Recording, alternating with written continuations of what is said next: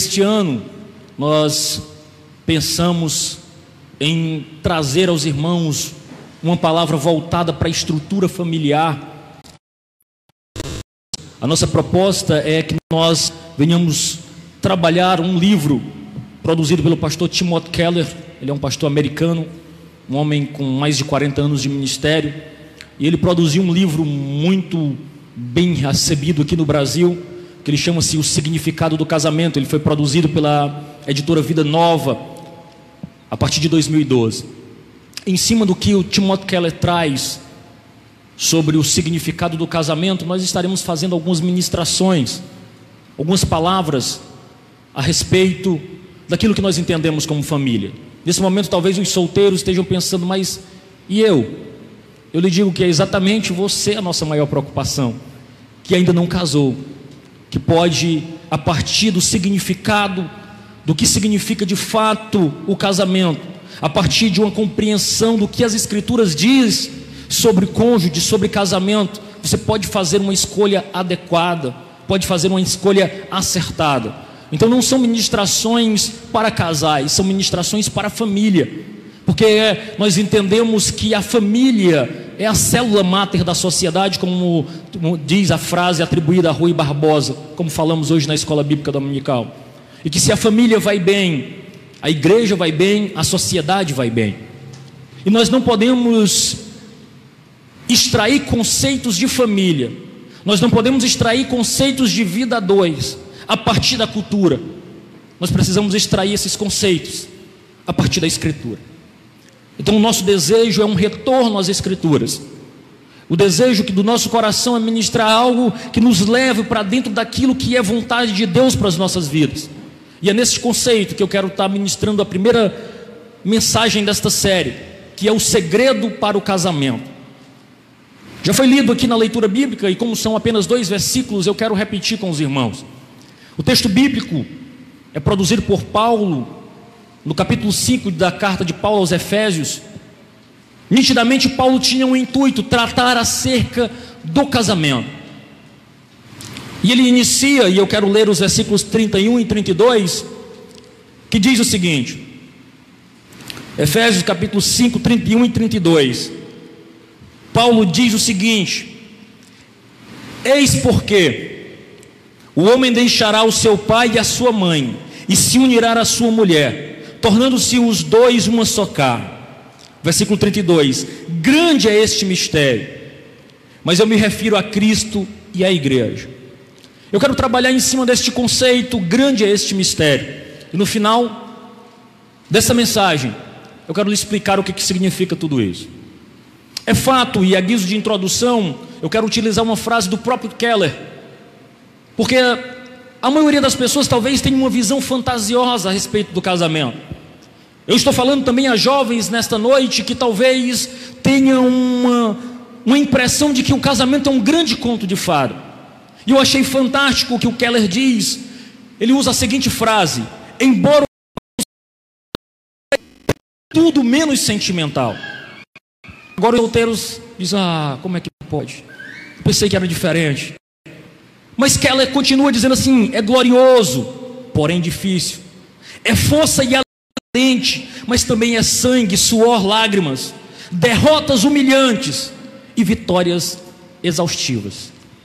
Talvez seja uma frase que simplifique muito a vida a dois, porque é desafiador viver com uma outra pessoa que foi formado em um outro seio familiar e de repente esses dois se apaixonam, namoram, casam e vão lidar com muitos desafios de convivência.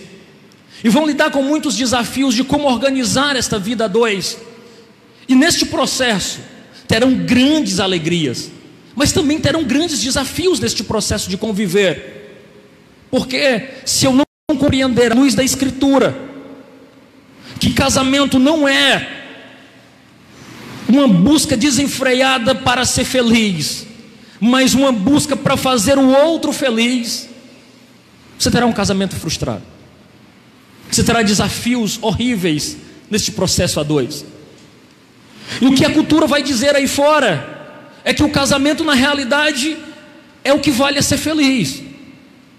A maioria das pessoas, à luz do que a mídia ensina, do que a cultura secular ensina, vai dizer: olha, casa, mas se o amor esfriar, se a química não for suficiente entre os dois, separa e vai buscar outro. E assim você vai ver ao longo dos anos pessoas que tinham estrutura de casamento até sólida separaram.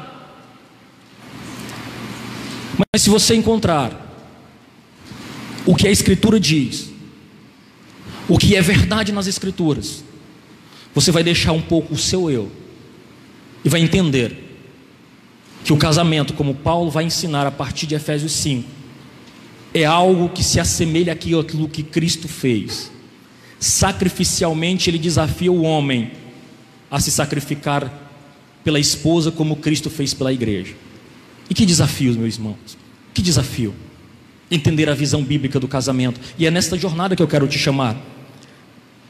Keller faz uma afirmação que não conhece nenhum casamento que seja descrito como um conto de fadas. Porque hoje, irmãos, nós temos uma triste percepção.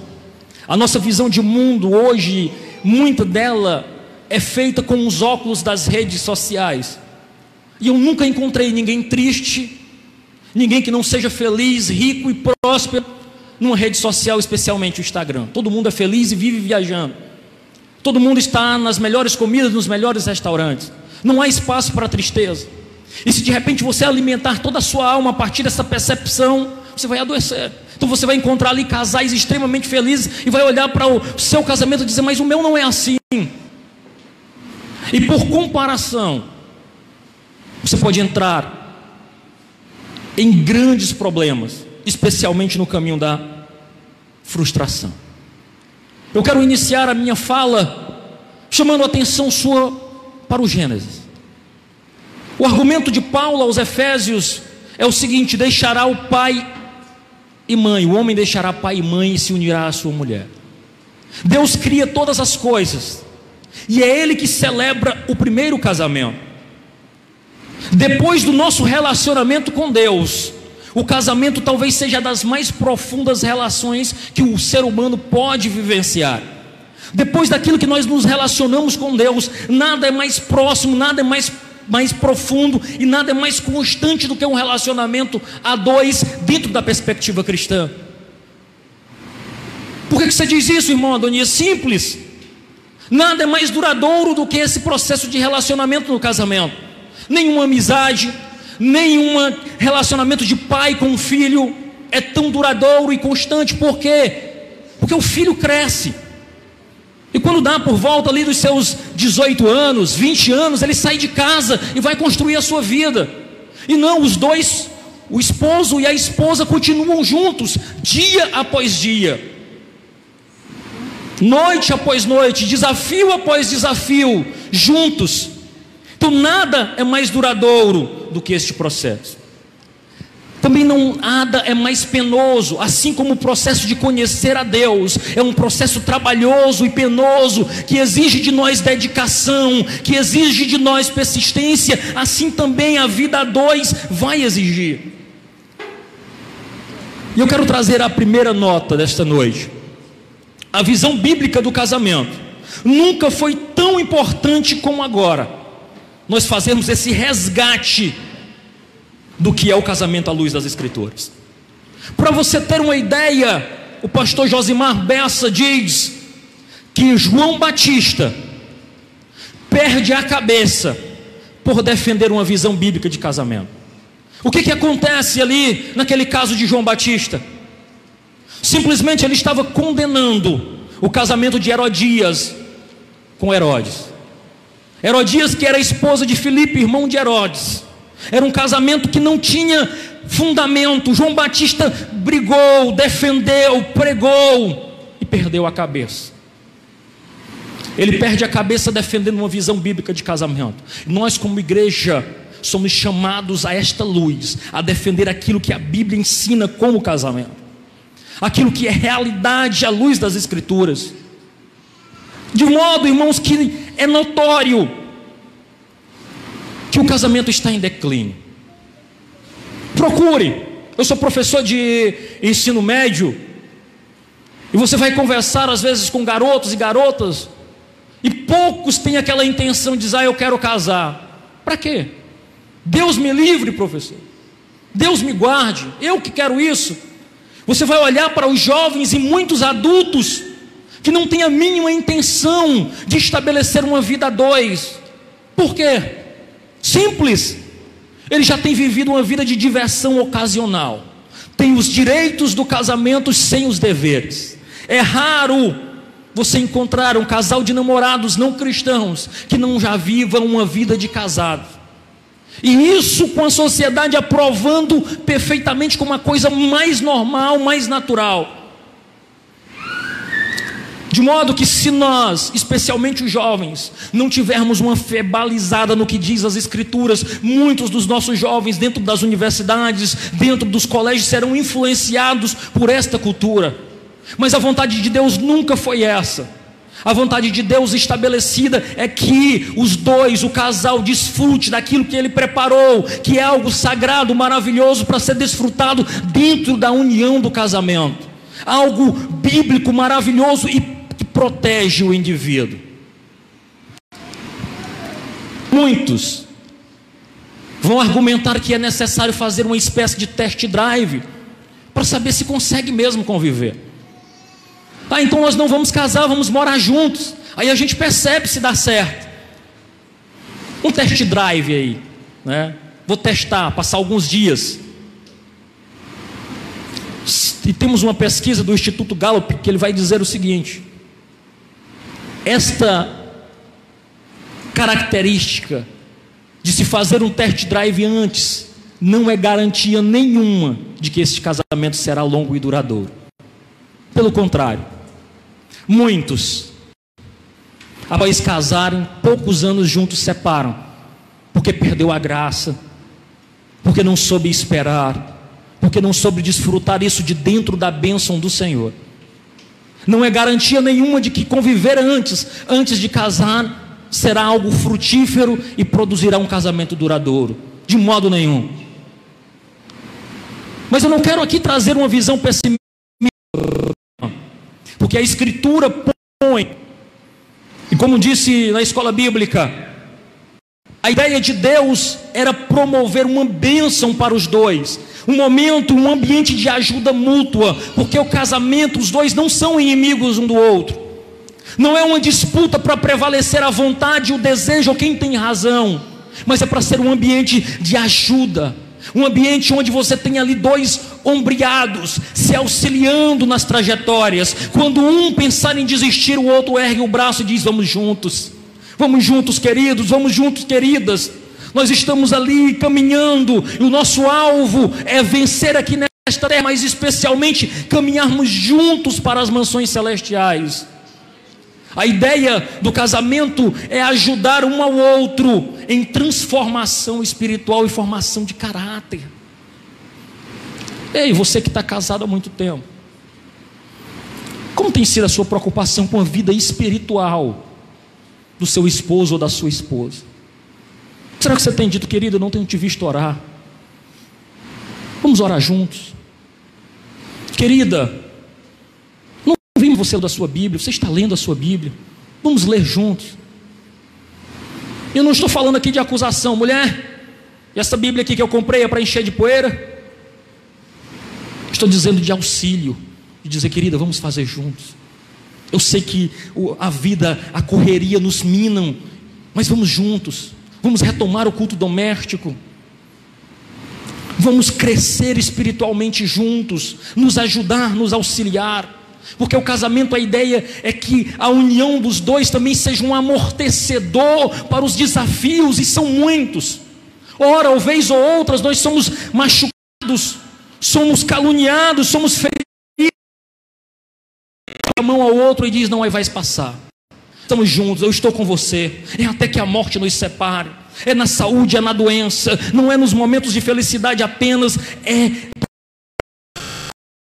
Deus. É fato, irmãos, que o processo cultural tem transformado a vida das pessoas. Ninguém quer sofrer mais as aguras da vida dois. Se o casamento não traz mais felicidade, a ideia é trocar por outro ou por outra. A ideia é simplesmente abandonar. A responsabilidade daquilo que foi dito, que foi votado na frente de um sacerdote, na frente de alguém, até que a morte os separe, parece que perdeu o sentido. Se não estou feliz, eu separo e sigo a minha vida adiante. Timothy Keller apresenta no seu livro duas coisas interessantes que eu gostaria de tratar com você. O ideal antigo do casamento.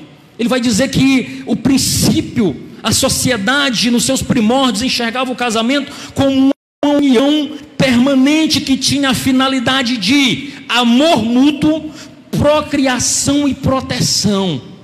Então, o casamento existia para ser um ambiente acolhedor, para que o esposo e a esposa provessem segurança no processo de criar os seus filhos, um lar estável, onde os filhos seriam educados debaixo da bênção do Senhor.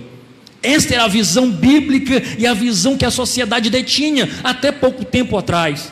Mas com o passar dos anos, o ideal moderno ungindo, onde o casamento agora passa a ser um contrato sexual limitativo que visa apenas satisfação dos dois, de modo que se o camarada não está satisfeito, não está se realizando, ele não procura insistir, ele não procura dialogar, ele não procura ali estabelecer uma relação para transformar aquela realidade e crescer em bênção, ele simplesmente procura outro ou ela procura outra e seguem as suas vidas nada mais antibíblico, nada mais imoral, nada mais ante aquilo que o Senhor tentou estabelecer para ser verdade no seio familiar.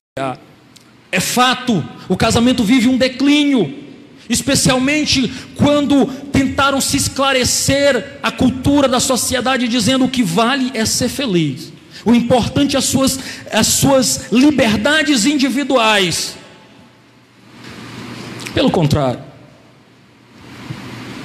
esta visão de que o homem, de que a mulher, antes de mais nada, deve procurar a sua felicidade, tem levado muita gente, muita gente, a perder a visão bíblica do que é uma relação com Deus e do que é uma relação com o próximo, especialmente dentro do casamento.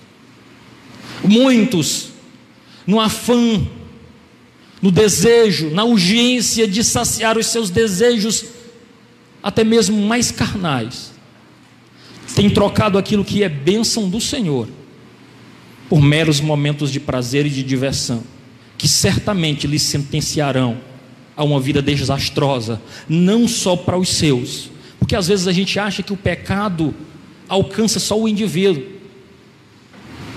A gente pensa que pecar é como comer alguma coisa gordurosa. Diz, mas sou eu mesmo que vou morrer. Deixa que é eu mesmo que vou infartar, então eu vou comer. Ninguém tem nada a ver com isso. Se fosse assim era ótimo.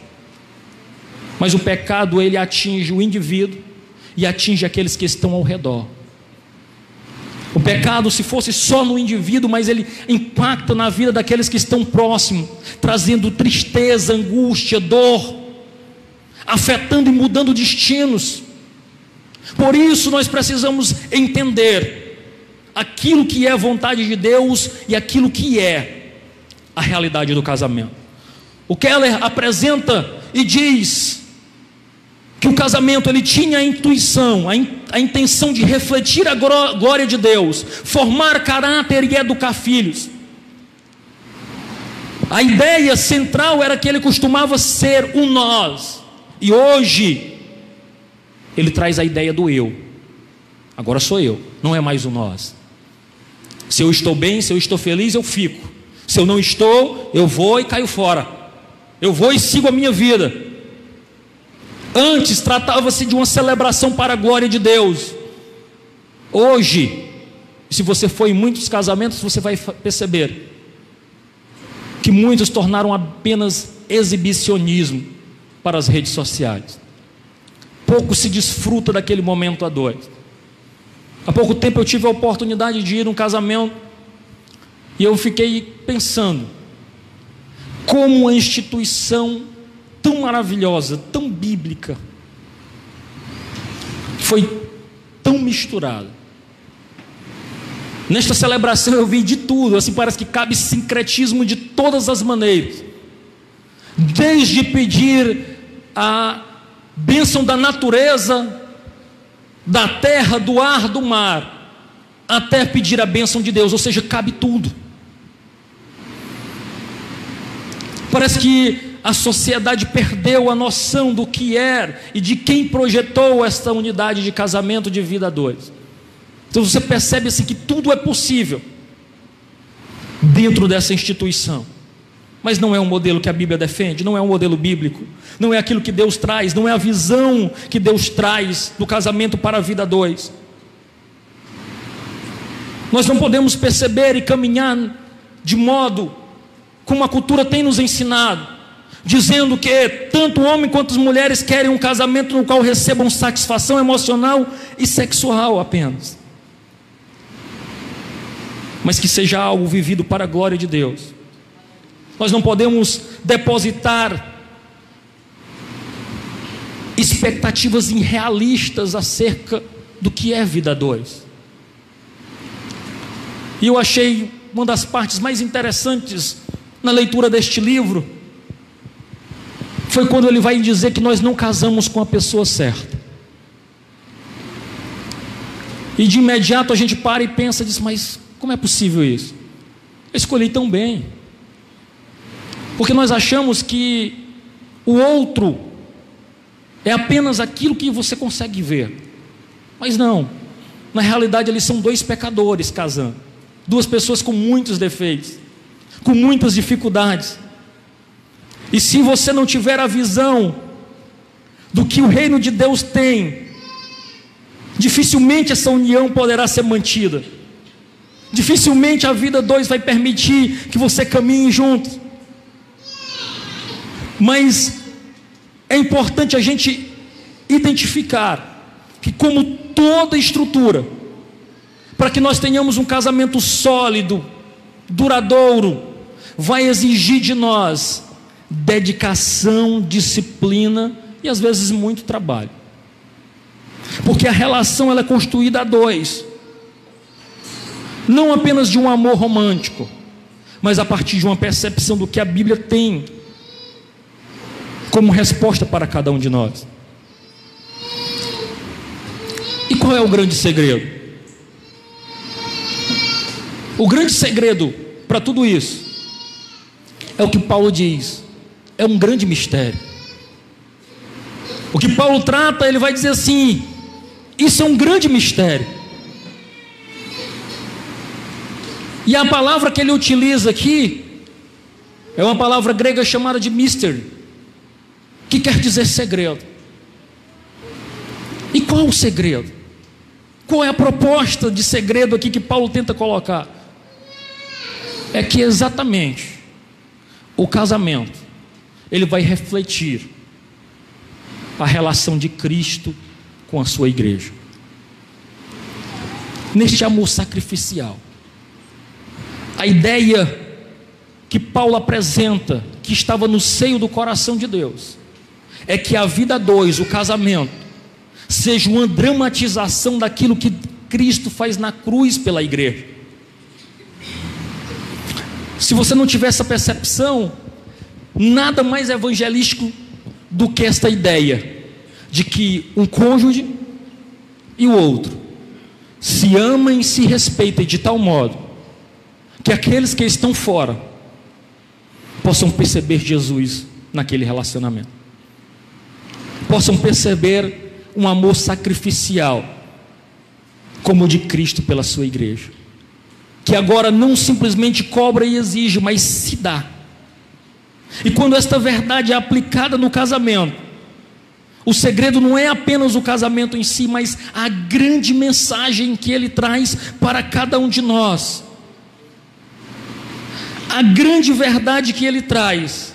Cada marido ame a sua mulher como Cristo amou a igreja e a si mesmo se entregou por ela. desafiador, mas uma verdade bíblica. Quando nós temos esta percepção, quando nós entendemos isto, nós esbarramos naquilo que nós trabalhamos hoje na escola bíblica. Na escola bíblica eu citei aos irmãos Romanos 12, versículo 1, onde o próprio Paulo escreve à igreja de Roma dizendo assim: Irmãos, rogo-vos pela compaixão de Deus, que apresenteis o vosso corpo como um sacrifício vivo, santo e agradável, que, era o, que é o vosso culto racional. O que Paulo estava dizendo aos romanos é o que ele diz também aqui aos Efésios. Ele diz aos Romanos o seguinte: uma vez que você compreende a verdade do Evangelho, aquilo que Cristo fez na cruz, você não pode mais viver para si mesmo, mas agora, racionalmente, você entrega a sua vida em um sacrifício a Cristo Jesus. Quando nós percebemos, nós casados, você, homem solteiro que visa o casamento, precisa entender que quando nós entendemos aquilo que Cristo fez pela sua igreja, agora o que é que Cristo faz pela sua igreja? Ele deixa ali os céus ele se humilha na condição de homem, agora humilhado na condição de homem, ele se entrega sacrificialmente por a sua igreja, ele se doa pela sua igreja, a fim de santificá-la, a fim de estabelecê-la e dar a condição de noiva. O que Paulo estava dizendo, eu desafio você, marido, a compreender isso que Cristo fez, e tão somente do mesmo modo que ele se sacrificou pela sua igreja, você também seja capaz de sacrificialmente se doar pela sua esposa, a fim de santificá-la, a fim de ajudá-la a crescer, porque nada melhor do que servir a alguém, de se submeter a alguém que te ama que se entrega, que se doa, que se sacrifica por você. À luz do que a cultura prega, talvez você esteja olhando para mim dizendo assim: que tolice, eu jamais vou conseguir fazer isso. E eu lhe digo: óbvio que não vai. Se o seu padrão for a cultura do mundo, se eu te disser esse mesmo discurso numa universidade, num colégio, num instituto qualquer que seja, talvez eu seja até apedrejado porque ninguém vai entender o que é esta verdade, ninguém vai entender o que é a cultura dos céus. Mas eu quero lhe dizer, igreja do Senhor, nós fomos chamados para andar na contramão daquilo que o mundo ensina. Nós fomos chamados para colonizar e viver não pelo aquilo que é ensinado na sua televisão, na sua rede social, mas aquilo que é princípio do reino de Deus. E aquilo que é princípio do reino de Deus é bênção para as nossas vidas. Eu quero te dizer, amigo marido, que assim como eu, deve ser um pecador, que tenta acertar e às vezes desliza. Se você não se entregar totalmente ao Espírito Santo de Deus, você não terá condições de amar sacrificialmente. Você não terá condição de se dar sacrificialmente. Porque aqui o desafio exige. Algo que nos desafia. O grande segredo é que o Evangelho de Cristo Jesus e o casamento se explicam um ao outro. Que quando Deus criou o casamento, Ele já pensava na obra redentora de Cristo Jesus. A ideia central é que quando Deus estabeleceu no Éden ali o casamento, que ele olha para Adão e diz: Não é bom que este rapaz esteja só, lhe farei uma adjuntora idônea que lhe auxilie, que eles andem juntos. Deus já olhava para aquele casal e pensava pelo seu poder eterno e a sua presciência na redenção da sua igreja. Ele pensava em alguém que pudesse se doar pela sua esposa, pela sua noiva, como Cristo faz pela sua igreja, de se doar pela sua noiva. Eu quero concluir fazendo alguns questionamentos. O propósito do casamento é negar nossos interesses pessoais em favor da família ou é reivindicá-lo em favor da realização pessoal? Talvez dizendo de outro modo, eu casei para cuidar da minha família ou para ser feliz? Para que o que importa seja eu? A resposta bíblica é nenhum e nenhum outro, mas ambos. Porque nós só teremos plena satisfação pessoal e felicidade quando nos entregarmos em serviço. Eu vou citar um, algo que não é de um cristão, Para você talvez que esteja me ouvindo, não diga, não, mas ele está citando só a Bíblia. Eu vou citar Clóvis de Barros, um filósofo. Inclusive, muito provavelmente ateu. Eu não, não, não conheço a confissão dele, mas não tem nenhuma relação muito positiva com o cristianismo. Mas em uma das suas falas, ele cita o próprio exemplo de Cristo. Ele diz: Olha, Cristo, e eu sou um admirador de Cristo Jesus, ele nos mostrou o filé mignon da vida. E o que é o filé mignon da vida? É não viver para si mesmo. E ele cita um episódio que aconteceu com ele e sua filha. Ele diz que estava em casa, sua filha chegou, uma menina por volta de 10 anos, e disse: Pai, eu quero que o senhor prepare um lanche, que eu vou receber as minhas amigas, e eu não quero o senhor aqui. Ele disse: Mas filha, ele disse: é, Não quero o senhor aqui, porque a gente vai ficar à vontade. Aí ele para e pensa: Ele diz: Que tipo de pai eu seria se preparasse todo o lanche, saísse de casa, ficasse duas horas numa padaria esperando minha filha terminar sua reunião e voltasse para casa feliz e alegre porque ela estava feliz. Ele disse: Sou eu esse pai, que fiquei lá olhando revista, folheando, para prover felicidade para o outro, para aquele ser que eu amo tanto. Talvez muitos de nós só vai compreender isso sendo pai, que você é capaz de tirar da boca para ver o filho feliz, para ver o filho bem.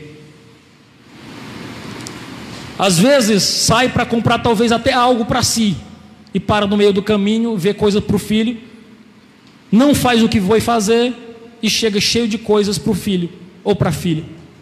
E feliz da vida, porque serviu o outro e não a si mesmo. Nada mais cristão nada mais bíblico do que eu tirar os olhos de mim mesmo e colocar naquele que está ao meu lado, no meu esposo, na minha esposa. Esse é o amor sacrificial. Talvez um pequeno exemplo do que é isso, porque Cristo não olhou para si mesmo, Ele não olhou para a dor da cruz, Ele não olhou para a humilhação, Ele olhou para a santificação da noiva ele olhou para o produto final e disse: Eu me alegro em ver a minha noiva santificada, limpa, santa. Assim é nós. Se nós olharmos o processo, a gente vai desistir. Mas se nós crermos por fé e dizer assim: Olha, eu vou servir, porque eu sei que neste processo nós nos melhoraremos. Quando Timóteo Keller diz que nós não casamos com a pessoa certa, nunca nos casamos com a pessoa certa, é porque na prática, com o passar do tempo, o casamento nos transforma. E chega um momento que a gente nem reconhece aquele que está do nosso lado e diz: Mas foi com esse mesmo que eu casei? Foi com essa mesmo que eu casei? Porque neste processo nós somos transformados. Às vezes melhoramos muito, às vezes nem tanto. Mas a vida a dois nos ensina a perder para ganhar nos ensina a respirar fundo, em vez de dizer tudo que deveria ser dito por amor ao outro. E assim, neste processo, nós achamos que poupamos o outro poupamos a nós mesmos, e vamos sendo transformados neste processo. O que Kerler diz é exatamente isso a nossa subordinação a Ele, a Jesus, é segura, pois Ele já nos mostrou seu amor por nós. Este fato lança fora o medo de que entregar-se por amor significa perder a nossa própria identidade. Ele fala desta relação com Cristo Jesus. O que você precisa então para fazer o seu casamento dar certo?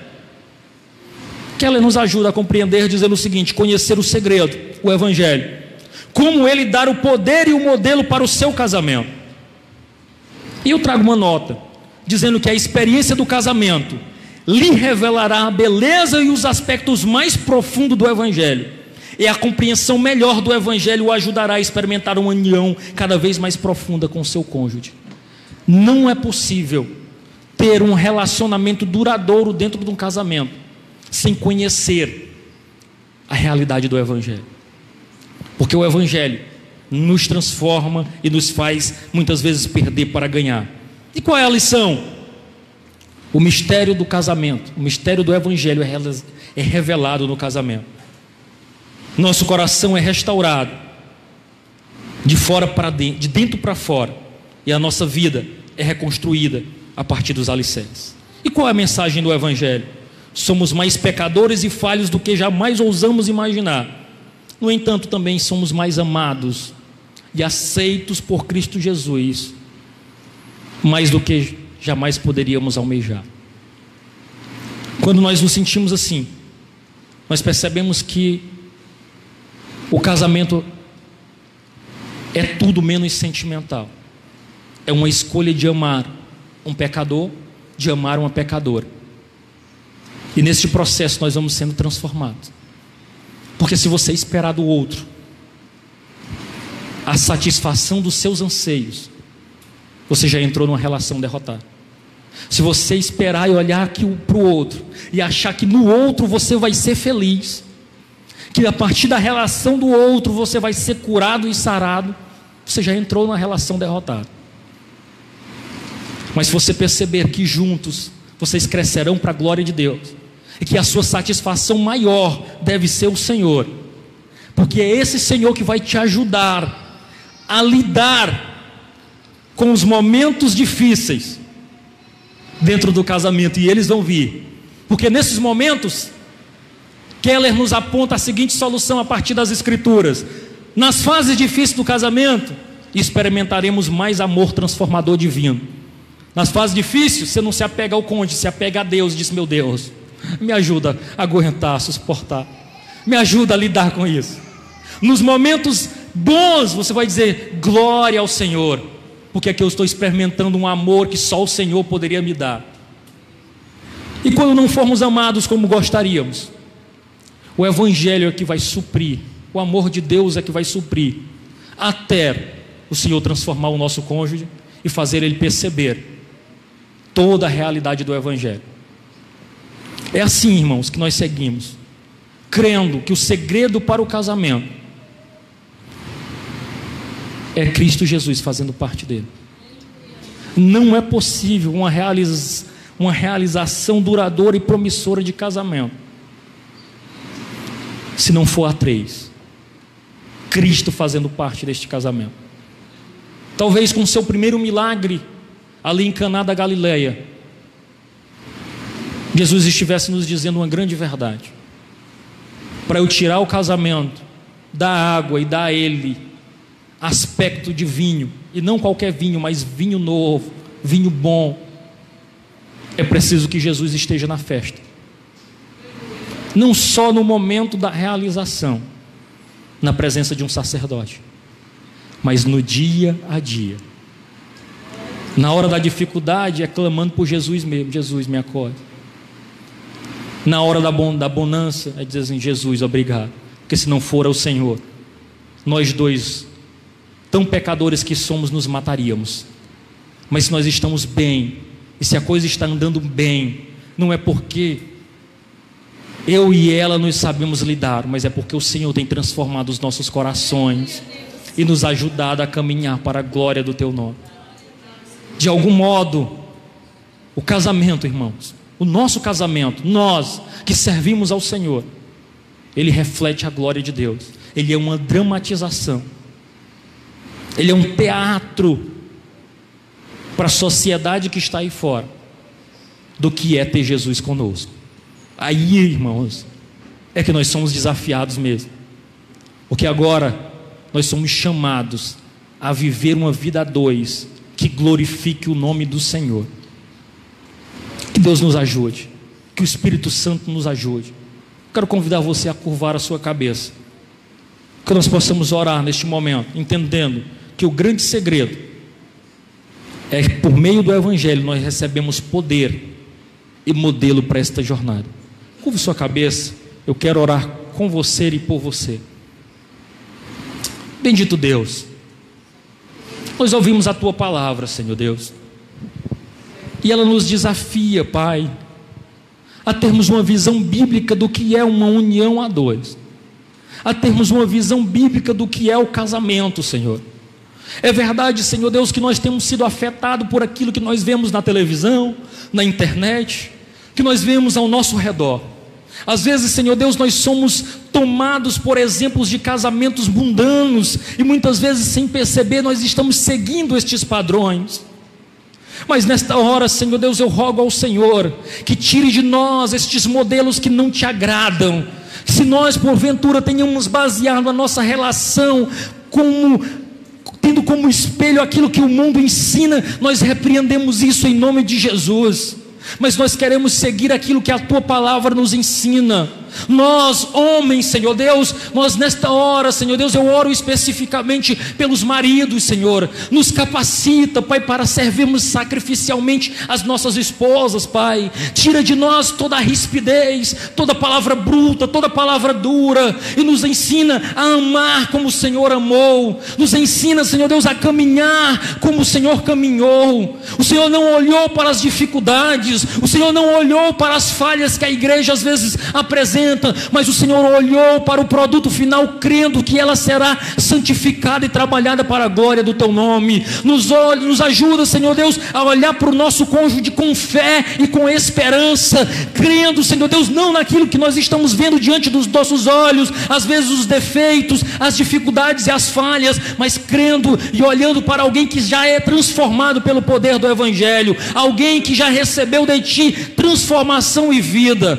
Ao mesmo tempo, Senhor Deus, nós oramos também pelas esposas, Pai. Ajuda as tuas filhas, Senhor Deus, a amarem, a se submeterem, Senhor Deus, a servirem em amor os maridos, Pai dando-lhe, Senhor Deus, a devida autoridade, porque não há nada melhor do que submeter-se, Senhor Deus, em amor, Pai. Ajuda as tuas filhas, Senhor Deus, a desempenharem o papel, Senhor Deus, que elas precisam desempenhar como ajudadoras, Pai, como auxiliadoras, Senhor Deus, desta união, Pai. Em nome de Jesus, Senhor Deus, nós repreendemos, Pai, toda ferramenta preparada, Senhor Deus, todo instrumento armado contra a família, Senhor Deus, nesta hora, como igreja reunida, nós repreendemos em nome de Jesus, nós repreendemos, Senhor Deus, toda cilada, Senhor Deus, todo, Senhor Deus, levante contra, Senhor Deus, a unidade do casamento, Pai. Nós te pedimos, Senhor Deus, que o Senhor venha firmar os nossos passos na verdade, Senhor Deus, no teu caminho, nos livrando das ciladas do inimigo, nos, nos livrando das nossas concupiscências, Senhor Deus,